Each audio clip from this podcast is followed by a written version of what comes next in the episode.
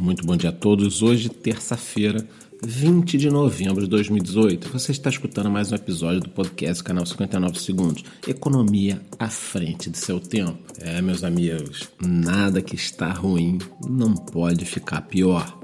Pois é, tivemos um repeteco ontem da última quarta-feira.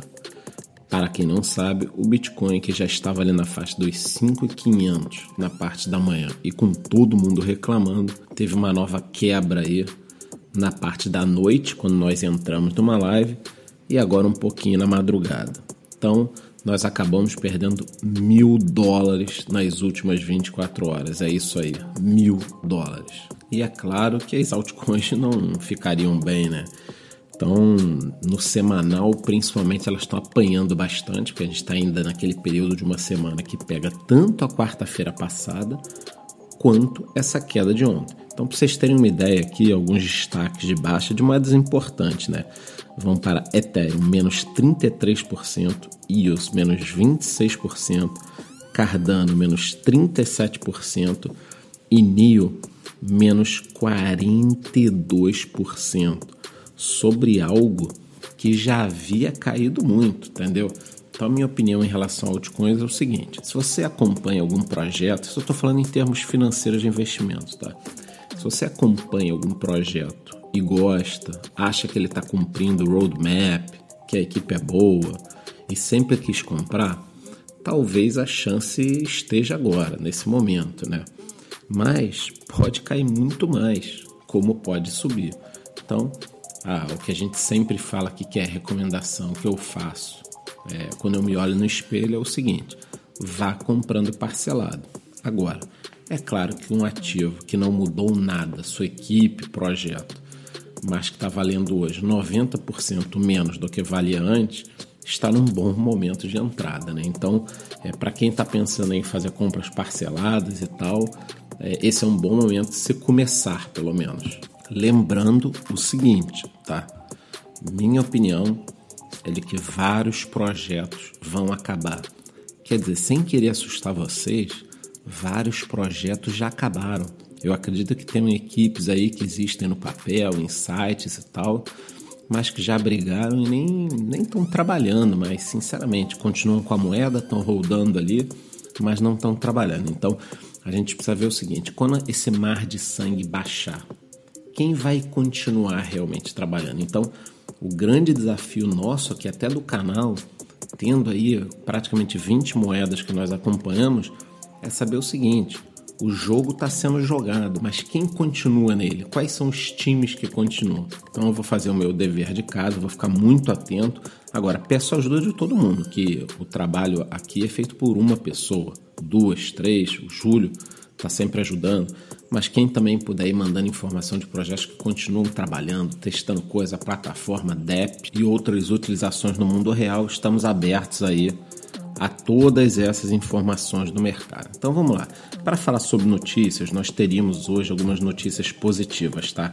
Em relação a Israel, Índia, blockchain na construção civil, blockchain na votação, mas eu acho que a gente pode falar sobre tudo isso mais tarde. Né? Então, já falei um pouquinho do preço do BTC, já falei do preço das altcoins e a gente vai ficar um pouquinho aqui ao redor dessa questão do preço. Ontem eu fiz uma live devido à queda do mercado.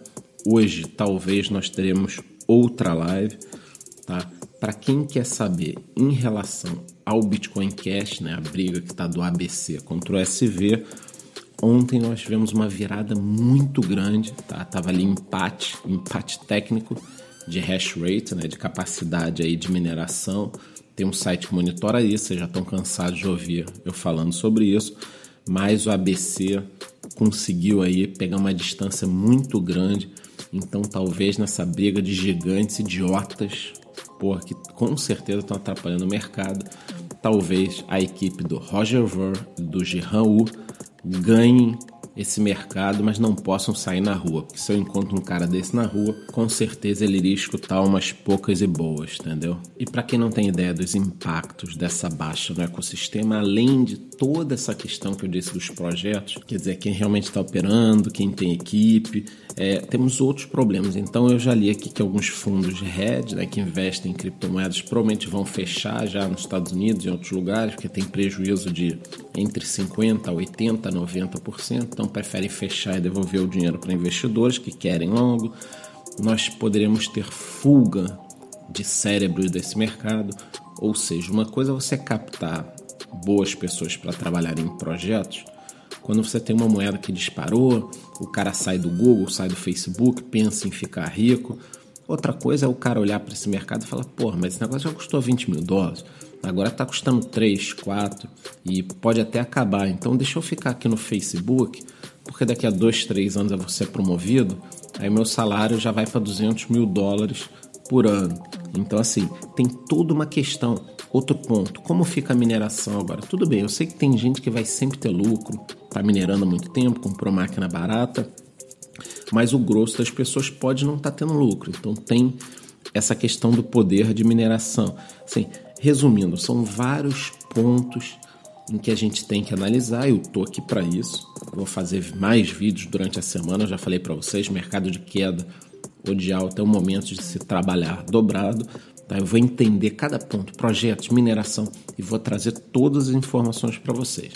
Lembrando o seguinte, eu mostrei ontem na live que a Nasdaq também caiu, a bolsa de Nova York caiu, o ouro subiu, o petróleo está em queda. Então, assim, essas características que nós estamos vendo no mercado de criptomoedas, ela não é exclusiva desse mercado, tá?